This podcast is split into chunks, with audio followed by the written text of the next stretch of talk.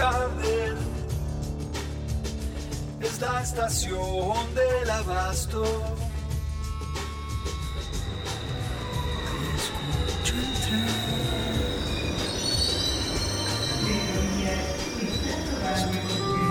Disculpa, disculpa, ¿bajás acá? Corrientes y Anchorena. Hola, ¿cómo andás? ¿Cómo fue llegar hasta acá? Tuviste opciones de sobra. Como te habrás dado cuenta, empezamos a alejarnos del microcentro y nos adentramos en la ciudad, en los barrios. Y acá estamos, en Corrientes y Anchorena. El barrio es Balvanera y debe su nombre a la parroquia Nuestra Señora de Balvanera, ubicada en Bartolomé Mitre y Ascuénaga. Sí, es cierto. Al barrio también se lo conoce como Once debido a la cercanía con la estación del ferrocarril Sarmiento, pero en rigor de verdad, el nombre correcto es Balvanera. Barrio identificado con los guapos, los malevos, las milongas y el tango.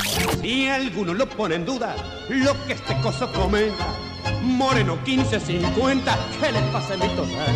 Por aparetar el gatillo en una bronca purera, diez pepinos en la acera, me hizo morfar un fiscal. Soy el nene del abasto, pa' más datos, el peta. Y también con gran cantidad de comunidades.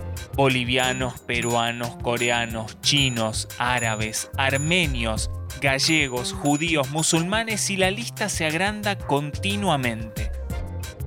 Un barrio identificado también con el comercio textil y los espacios culturales.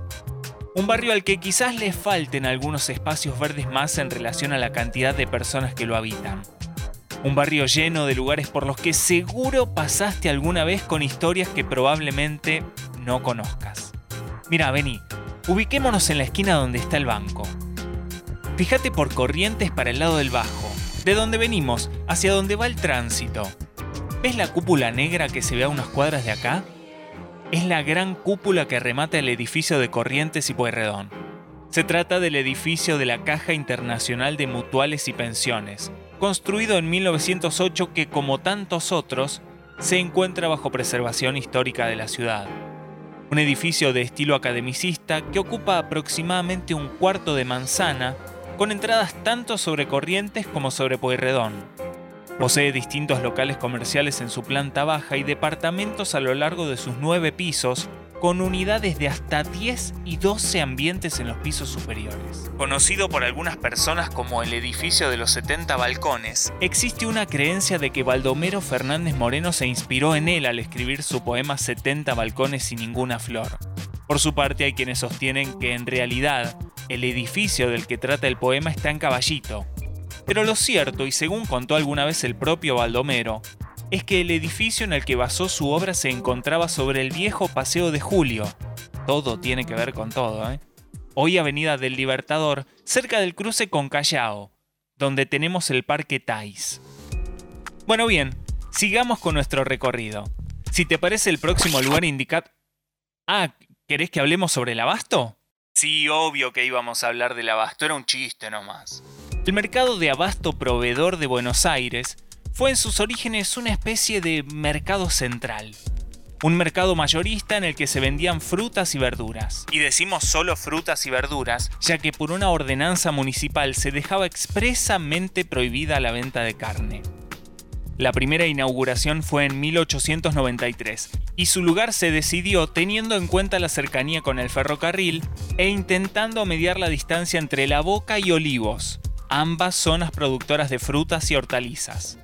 Con el paso del tiempo, el aumento de la población y por ende de las personas que se acercaban hasta acá para abastecerse de víveres, se hizo necesaria la construcción de un corralón, un estacionamiento ubicado en la manzana de Guardia Vieja, Gallo, Lavalle y Agüero, donde ahora está el supermercado, para los carros y los caballos de quienes venían a comprar.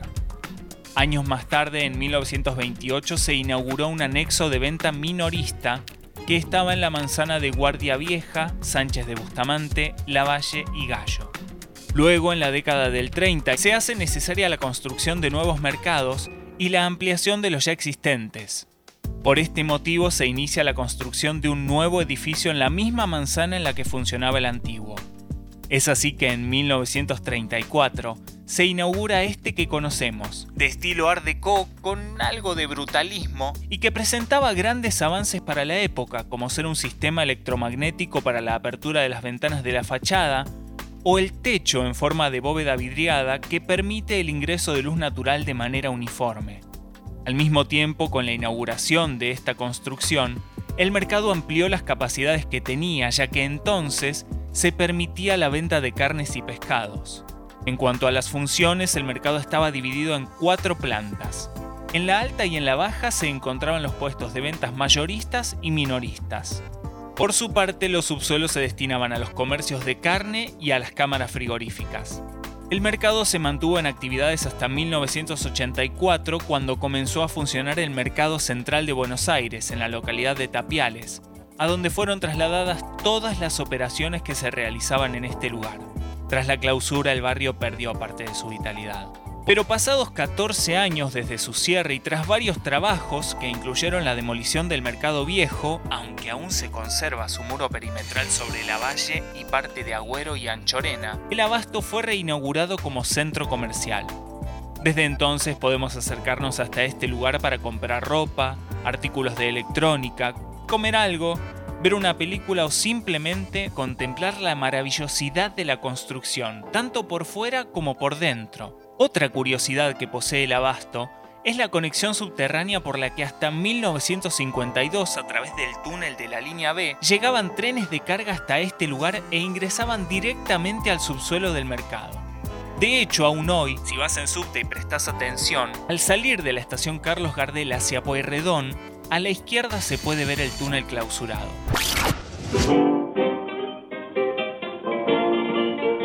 Y si estamos acá no podemos dejar de mencionar, por un lado, a Carlos Gardel, conocido como el morocho del abasto, que vivió en una casa que todavía se mantiene en pie en Chanchoré 735, y al que se lo podía ver tomando algo en el bar Rondeman, de Humahuaca y Agüero, o cantando en distintos salones de la zona.